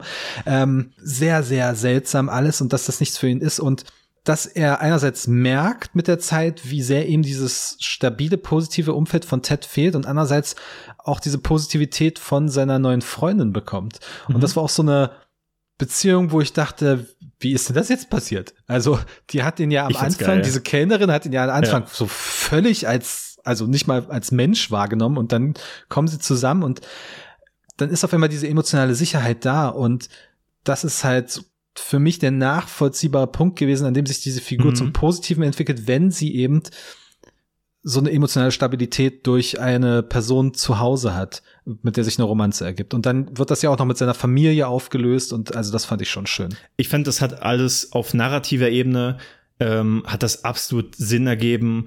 Eben diese Szene zwischen ihm und seinem Vater, das war das Letzte, was ihm zu seiner äh, finalen Charakterentwicklung gefehlt hat. Das war äh, seine toxische Beziehung zwischen ihm und seinem Vater war das letzte, was zu, zu, ja, zu einer größeren Selbstakzeptanz, größeren Selbstliebe und zu einem mehr Selbstbewusstsein gefehlt hat. Ja. Und auch da ist es wieder die fehlende Kommunikation zwischen beiden gewesen. Genau. Dass er die ganze Zeit gedacht hat, mein Vater stellt irgendwelche Erwartungen an mich und sein Vater schafft es aber auch nicht, seine Gefühle zu artikulieren und erst als, als das gebrochen ist, hast du diese, hast du wieder diese Verbindung und dann ne, bessert sich Nate zum Positiven, dann funktioniert auch die die Beziehung innerhalb dieser Familie wieder wesentlich besser. Dann hast du, klar, du, du hast dann, wenn er, wenn er wieder zurückkommt zum Club, auch da gebe ich dir recht, du hast zu wenig von ihm und da benutzen sie auch ein Mittel, was sie gern mal machen, nämlich vorher diese ähm, sehr emotionale Ansprache von Coach Beard, dass vieles mhm. einfach so, das läuft auf so ein auf so einen emotionalen Monolog von einer Figur hin, der wirklich gut ist und der wirklich reinhaut und dann wird so fallen gelassen und dann passiert nichts mehr damit. Also ich finde, genau, an solchen Momenten, und es gab da so vereinzelte, gab es mehrere, merkst mhm. du einfach, okay, die Macher, die haben jetzt einfach versucht, das hier zu einem Ende zu bringen und ihnen blieb vielleicht auch nicht die Zeit. Ähm, ich kenne jetzt keine genauen Insights und habe da jetzt nicht so viel nachgelesen, aber also ich glaube irgendwie, dass ja auch, ich kann mir vorstellen, dass vielleicht Jason Sudeikis so einfach gesagt hat, so ja, ich steige jetzt hier nach der dritten Staffel aus zum einen, ich finde es gut, dass eine Serie einfach mal konsequent sagt, so, okay, wir nehmen uns drei Staffeln Zeit und ja. erzählen diese Geschichte einfach mal zu Ende. Weil du hast so viele Serien gehabt, die diesen Punkt einfach verpasst haben, aufzuhören. Ja. Und ähm, für mich, Ted Lasso ist vielleicht sogar eine Serie, die eventuell noch eine vierte Staffel gebraucht hätte oder zumindest ich weiß nicht, ob das das Problem ist, also weil ich habe schon das Gefühl, es hätte sich mehr Zeit, äh, man hätte sich mehr Zeit lassen können, um manche Entwicklungen zu erzählen. Aber vielleicht ähm, hätte man das auch innerhalb dieser Staffel erzählen können, indem man andere Sachen rauslässt. Stichwort Keely vielleicht, weil wie, weil sie wurde zum absoluten Star durch Staffel 2 und ich finde, was sie aus ihr in Staffel 3 gemacht hat, war so belanglos und uninteressant. Ich denke auch, auch, das ja. ist auch eins meiner Hauptprobleme mit der Staffel, so in der Rückschau. Auch das ist mir beim Schauen selbst nicht aufgefallen, aber so in der Nachbetrachtung. Allein schon wie Kili ist auch so eine, so eine Figur, die man am Anfang völlig falsch einschätzt, weil sie ja so Model ist und so, so das typische It-Girl stellt man sich vor und dann merkt man, da liegt aber auch noch ganz, also wesentlich mehr. Und sie wird ja dann auch sehr erfolgreich als so PR-Beraterin für Richmond macht einen super Job und ist einfach eine Figur, die man ganz, ganz lieb gewinnt. Auch wenn sie bisschen noch weiterhin das Klischee erfüllt und überzeichnet ist, aber äh, und auch ihre Beziehung mit Rebecca ist so wunderbar, also wie die sich gegenseitig immer stützen. Aber in Staffel drei wird sie so ein bisschen geführt zum Spielball all der Dinge, die um sie herum passieren. Sie gründet eine PR-Agentur und dann fängt sie da eine Beziehung mit, mit einer ihrer großen Geldgeberin an, wo ich schon von Anfang an gedacht habe, okay, es ist nicht die beste ja. Idee mit deiner, deiner Finanz. Das war auch so ein bisschen forciert irgendwie. Das war forciert und dann geht das in die Brüche und dann springt ihr das ab äh, das Geld und dann geht ihre PR-Agentur ein. Ähm, es wird ein, ein Sextape oder, oder nicht ein Sextape, aber wo sie, wo sie sich auszieht, ein Video, was sie bei einem, einem Ex geschickt hat, das wird geleakt im Internet. Das kommen wir später nochmal dazu, aber das ist so ein, das ist ein aktuelles Thema, was sie aufgreifen, was prinzipiell gut ist, obwohl in dem Fall fand ich es eigentlich noch tatsächlich am stärksten gelöst, weil sie konsequent dabei bleiben, okay, sie entschuldigt sich nicht dafür. Genau, Irgendwie ich fand's, ja. Zwei, drei Personen drängen sie dazu, entschuldige, machen ein öffentliches Statement und entschuldige dich dafür. Und also wirklich so, nein, warum sollte sie sich dafür entschuldigen? Da sieht man wieder einmal, die Serie geht sehr schön mit so Themen um, die sie einbringt. Du hattest das in der zweiten Staffel schon, als es um diesen Sponsor ging aus Nigeria oder so, wo sehr viele Menschen drunter leiden. Und in der dritten Staffel hast du das zum einen eben mit diesem Leak. Ähm, du hast es zum anderen, du hast, du, sie bringen natürlich auch Homosexualität rein, weil das nach wie vor ein riesen Tabuthema ist in Ja, im und da sind sie nicht, und da sind sie nicht mutig genug, finde ich. Das ist auch so mein Problem. Auch das ja, fand, ich, fand ich interessant, aber Colin, einer der Spieler, stellt sich heraus, dass der, dass der schwul ist und äh, der Team-Captain McAdoo kriegt das, kriegt das mit und ist dann sauer auf ihn so. Und äh, am Ende, also alle, als, als es dann rauskommt und das ganze Team erfährt, alle sind cool damit. Und dann hast du aber diesen Konflikt mit McAdoo, äh, der sehr, der sehr aggressiv reagiert, als er das erfährt. Und es kommt am Ende raus, er, er ist nur so sauer, weil sein Freund Colin es ihm nie gesagt hat. Da merkt man, das ist nur für die Zuschauer gemacht, dieser Spannungsmoment von wegen, okay, was ist da los? Ja, ja aber sie trauen sich auch nicht, diesen Konflikt dahin auszubauen, das, was ist denn jetzt, wenn innerhalb dieses mhm. großen Teams, was ja nun wirklich viele Menschen sind, es wäre für mich realistisch, wenn, wenn es da doch ein, zwei Personen geben würde, die die ein Problem mit seiner Homosexualität haben. Und diesen Konflikt dann auszutragen und positiv zu lösen, das wäre interessant gewesen. Und das machen, das deuten sie ja an in der Figur von McAdoo, aber nimm dann den Ausweg, ach, er hat's mir nur nicht gesagt. Und das fand ich so ein bisschen schade, dass sie da nicht mutig genug waren. Das stimmt, aber ich glaube, so war die Serie noch nie. Also wenn du auch mhm. dieses, diesen Konflikt nimmst mit, ähm, mit diesem, eben mit diesem Sponsor aus Nigeria, so, dann haben sie es einfach abgetaped, haben so ein Statement rausgelassen, haben so gesagt, so, ja, wir wollen mit denen nicht zusammenarbeiten, weil du hast auch, du hast es ja in der echten Fußballwelt auch, dass die größten Clubs haben dann irgendwie Sponsoren aus Katar und Arabien und wenn es in dieser Welt so etwas passieren würde, das hätte so schwere Folgen und das würde auch niemals, das würde niemals passieren und äh, es werden manche Sachen werden einfach nur angesprochen, aber wirklich ausgetragen werden sie nicht und ich bin der Serie da auch nicht böse unbedingt, weil ich glaube, die Serie ist einfach nicht die Plattform dafür. Sie ist eher nur dafür da, um für manche Sachen zu sensibilisieren und eben mit ihrer positiven Art damit umzugehen. Ja, auch da, auch da fand ich ja schön in der, in der Lockerroom-Ansprache, die Ted dann gehalten hat, als eben Colin sich geoutet hat, so, er sagte erst, es ist, es ist uns völlig egal, dass du schwul bist und oder irgendjemand sagt, es ist egal, dass du schwul bist und Ted sagt, nein, es ist nicht egal, aber es spielt keine Rolle quasi im negativen Sinne, um so übertragen. Es spielt für uns keine Rolle, als dass wir dich äh, als Person anders bewerten, aber wir wissen mhm. es, wir nehmen das wahr und das ist Teil deiner Identität und wir werten dich deswegen aber nicht ab, beziehungsweise heben dich aber auch nicht auf Protest dafür, sondern du bist halt der Mensch, der du bist. Und das fand ich dann wieder, wieder stark. Aber ja, auch da. Wichtiger Punkt. Anderes Thema, was dann auch aufgegriffen wird, ist, ähm, Einwanderung, Rassismus, wo dann Sam äh, ganz stark involviert ist, weil er sich per Twitter mit äh, der Premierministerin anlegt. Habe ich ja ganz ja, vergessen, ja. Ja, und wo dann sein Restaurant verwüstet wird das hat halt auch kein Nachspiel, aber gut, da ist Ted Lasso dann auch nicht unbedingt die Serie, die in die, die narrativ so strukturiert ist, dass so etwas noch in jedem Fall viel, viel weitere äh, oder in viel, viel späteren Folgen nochmal aufgegriffen wird.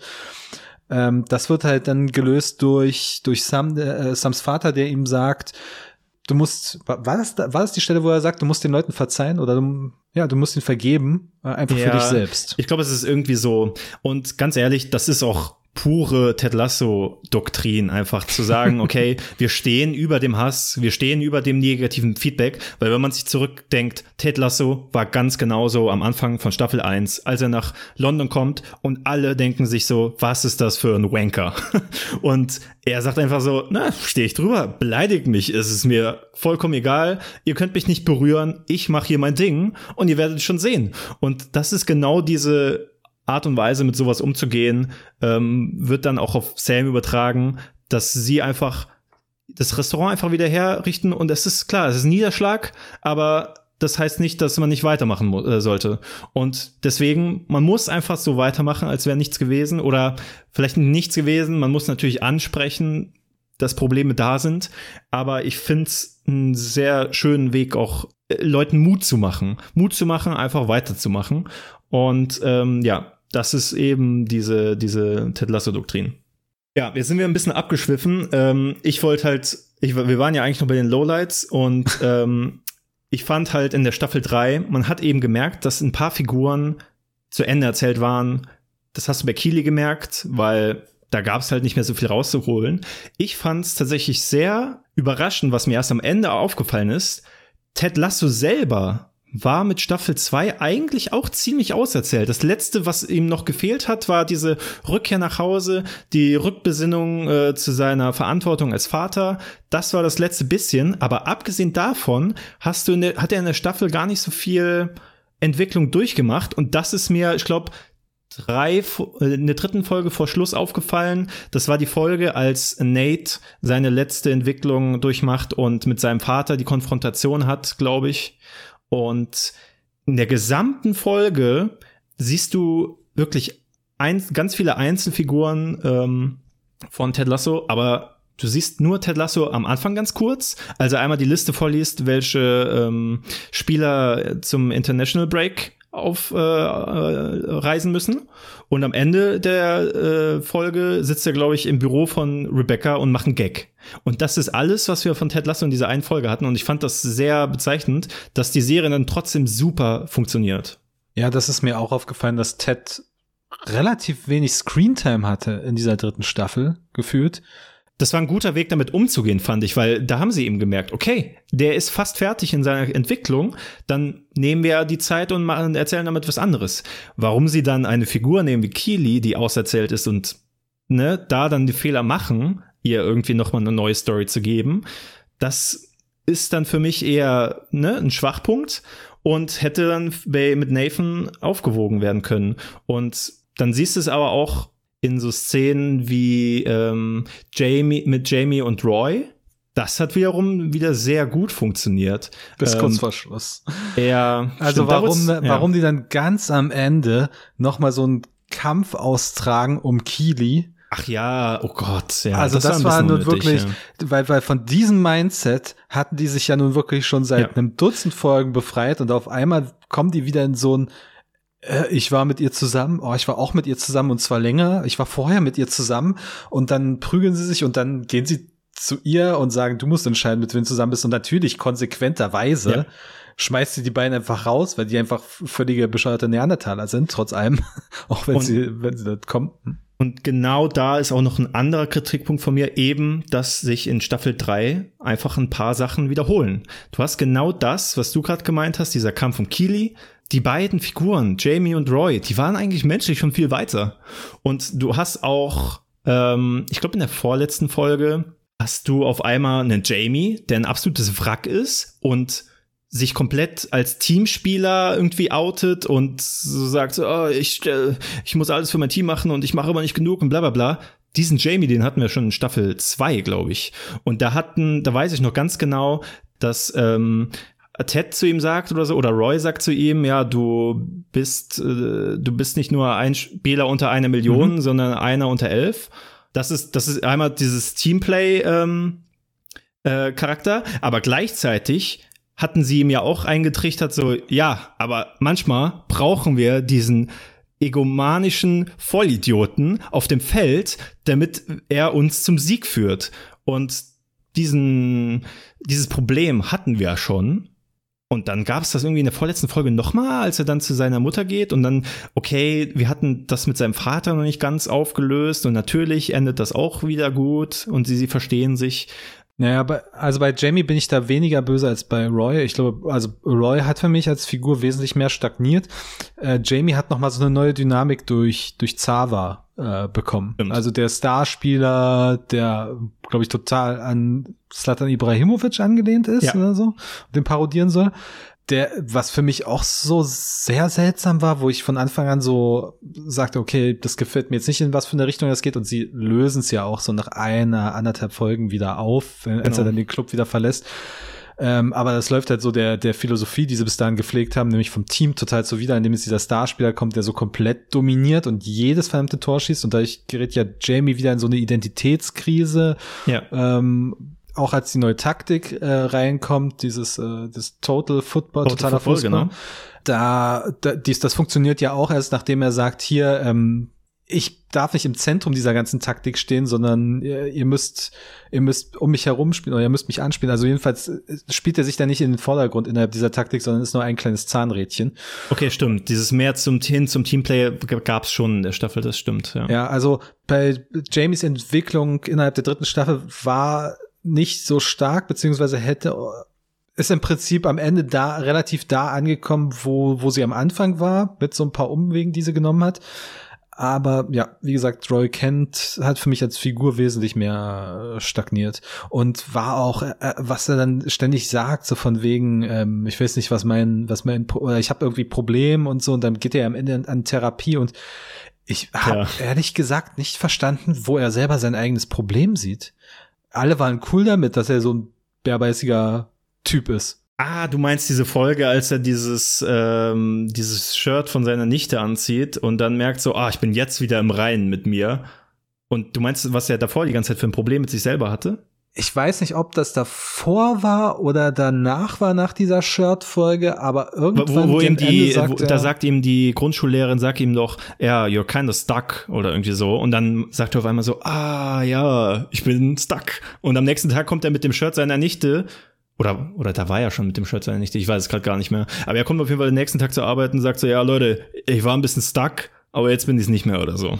Ja, also irgendwie habe ich nicht kapiert, was sein, dass sein eigenes Problem mit sich selbst ist die ganze Zeit über. Und wie gesagt, warum er halt am Ende in Therapie geht. Also das zeichnet ja, wie gesagt, sein, sein ich hab, das haben schon mehrfach, ne? Dieses Arschlochverhalten. Ja? ja.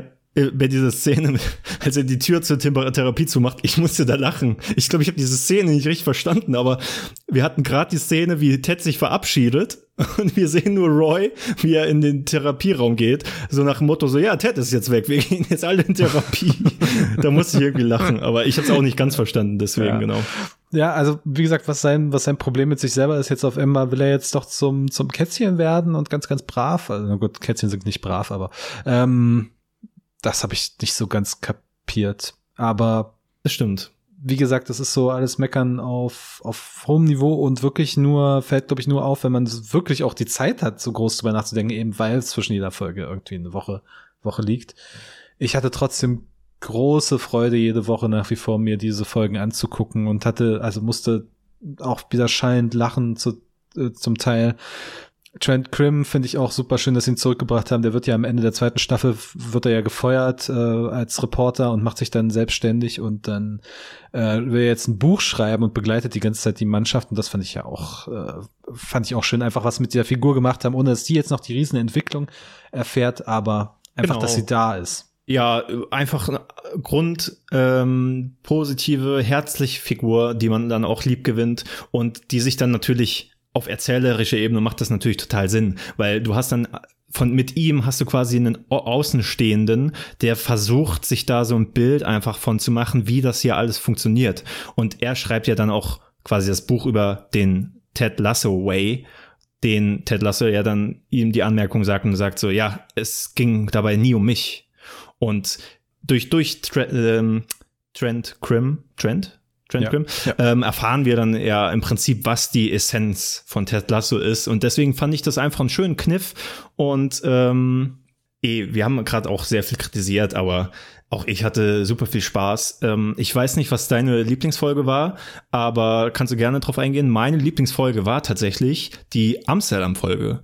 Und dabei ist das eigentlich eine Folge, die ist relativ losgelöst von allem.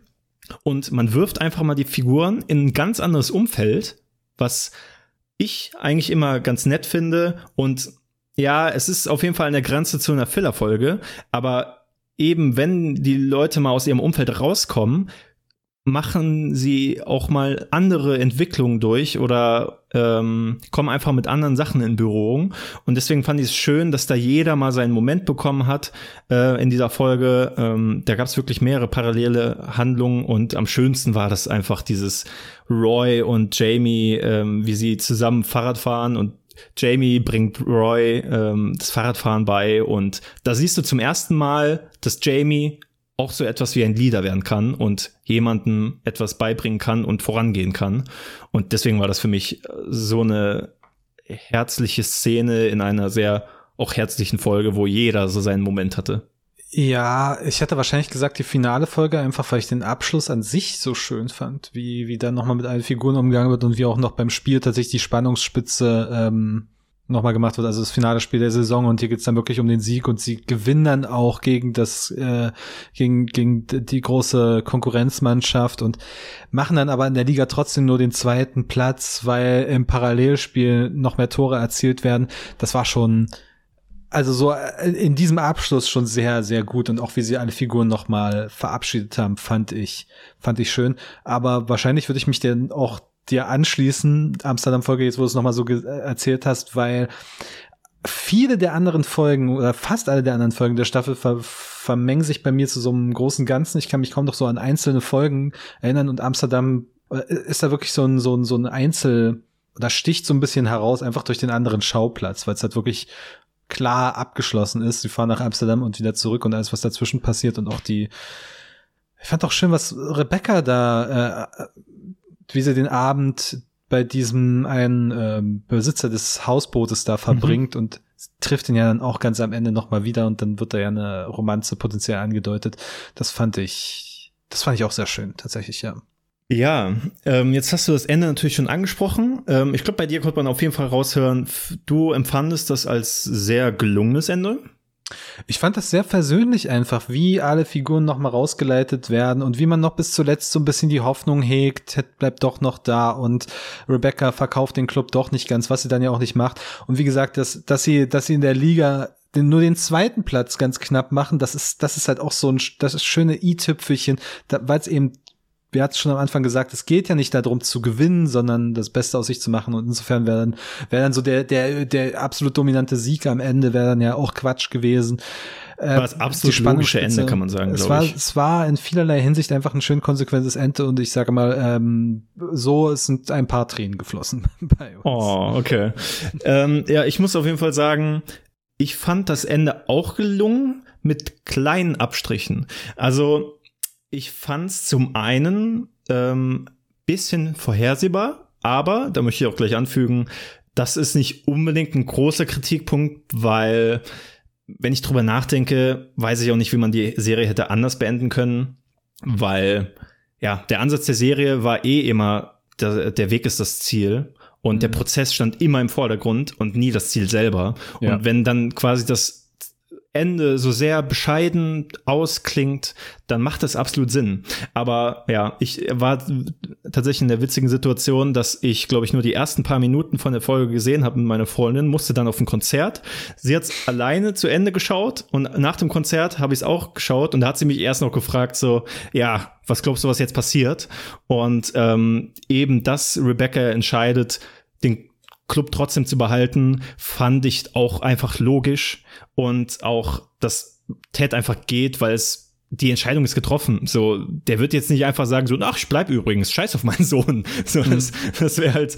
Ähm, Kann man jetzt natürlich, wahrscheinlich könnte man dann irgendwie kritisieren, dass es ja dann wieder was so ein bisschen, wenn ich sage reaktionär wäre, aber schon so ein bisschen wieder der, der, der den, den Fortschritt, den diese Figur gemacht hat, oder das, was sie sich an, in ihrem Optimismus getraut hat, nämlich in ein völlig anderes Land zu gehen und einen völlig anderen Sport zu trainieren, dass das jetzt wieder komplett rückgängig gemacht wird und er wieder Nein, in die Heimat da, zurückgeht? Da würde ich mhm. äh, einhaken, weil er ist ja ins Ausland gegangen, um vor seinen Problemen wegzulaufen. Und deswegen ist es für mich eine Weiterentwicklung zu sagen, okay, ich stelle mich jetzt mein Problem, ich versuche der Vater zu sein für meinen Sohn, den mein Vater für mich nicht äh, sein konnte, der, der nicht sein konnte. Ja, deswegen, es war einfach so für mich das logische Ende für ihn. Die, die, die große Entwicklung wird ja dann in der Folge davor gemacht, wo dann seine Mutter auf einmal genau. ähm, da ist und was auch so schön ist, wo du dann oh Gott, ich hab so merkst, also einfach merkst, wie was ja passiert, ne? Wie sich Menschen in Anwesenheit sehr nahe anderer Person auf einmal ja. komplett ändern. Und seine Mutter ist da, rei reist genau, also ist dann im Prinzip genauso wie Ted eigentlich die ganze Zeit und er Sie ist, ist auf ein Abziehbild und eine absolute Kopie. Ja. Ja, und er läuft immer hinterher, schüttelt den Kopf, zieht und so die Schultern auf einmal gar keine Ironie mehr sagt und so, oh mein Gott, ist okay, Mama, so war das gar nicht gewesen. Ja. Und, und dann kommt das, ja auch, ja. Äh, und dann kommt ja auch der emotionale Reveal am Ende. Und ja, also hier werden trotz, trotz allem hat mir das gut gefallen, weil sehr viele Payoffs innerhalb der Staffel und vor allem auch am Ende gemacht werden. Ich meine, ganz viel humoristisch funktioniert ja in dieser Serie so gut, weil die so gut mit Setup und Payoff arbeiten. Und das beste Beispiel ist Mini-Beispiel, aber find's super abseits. In der allerersten Folge oder in einer der ersten Folgen geht's halt um das Thema Abseits und Ted weiß nicht, was das ist natürlich. Und ganz am Ende im finalen Spiel, da ah. fällt noch mal ein Tor und er und er und alle sind entsetzt und er lacht sich ins Fäustchen, weil er sagt, ja, das war doch Abseits. und äh, das war, das war schön. Ja, sehr schön. Ja, das hast du wirklich in so vielen Momenten. Das wirklich eine Kleinigkeit aus ganz früher nochmal aufgegriffen wird. Ähm, hast ja auch nochmal mit Nathans Taktik, auch wenn das vielleicht ein etwas größer Punkt war. Da werden einfach, ähm, es wird alles wunderbar abgeschlossen. Ähm, trotzdem, wie gesagt, mein Kritikpunkt, den ich auch vorher noch genannt hatte, etwas zu schnell und in manchen Sachen eben bisschen zu erzwungen. Und ähm, ja, die letzte Folge hat mich dann nicht ganz so umgehauen wie die beiden Folgen davor, weil die beiden Folgen davor habe ich schon äh, musste ich total schon heulen, als Nathan äh, mit seinem Vater spricht oder ähm, ja eben als auch Ted mit seiner Mutter spricht, was übrigens eine starke Parallele bei den beiden ist. Deswegen fand ich das so einfach cool, dass die Serie da auch nochmal ihre Haupt, also zwei ihrer Hauptfiguren nochmal gespiegelt hat. Deswegen für mich die letzte Folge nicht das größte Highlight, aber ich bin vollkommen zufrieden und falls du jetzt noch nicht mehr anzumerken hast, können wir auch gerne ähm, jetzt zum Schluss dieses Podcasts kommen und uns die Frage stellen, ob wir auf eine Weiterführung hoffen. Und ähm, ja, wie würdest du diese Frage denn beantworten?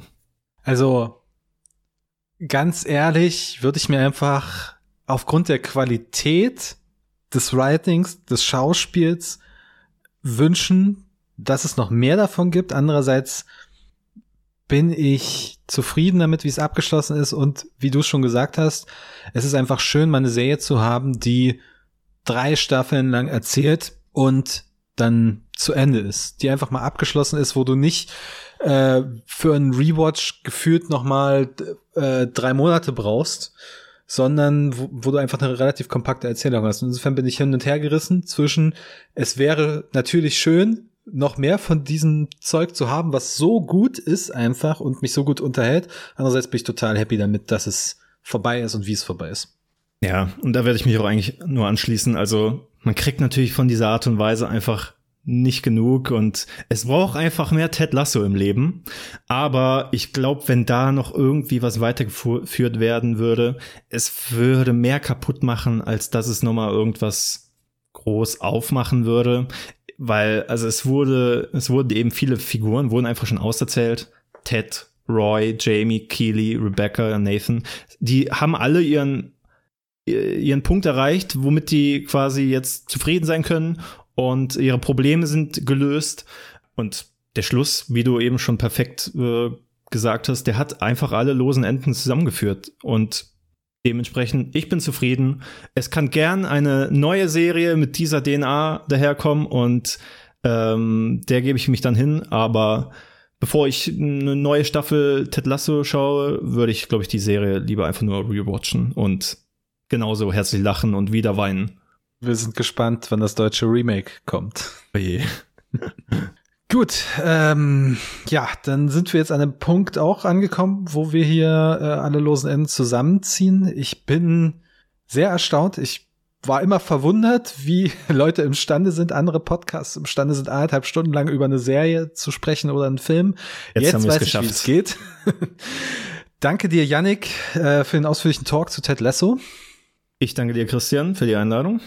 Danke auch euch da draußen fürs Zuhören und schreibt uns doch mal in die Kommentare, wie ihr Ted Lasso fandet oder ob ihr äh, jetzt äh, euch das Ganze anschauen wollt, nachdem ihr schon, nachdem wir schon alles gespoilert haben, was es da zu spoilern gibt. Ansonsten bleibt uns gewogen, bleibt gesund und bis nächste Woche.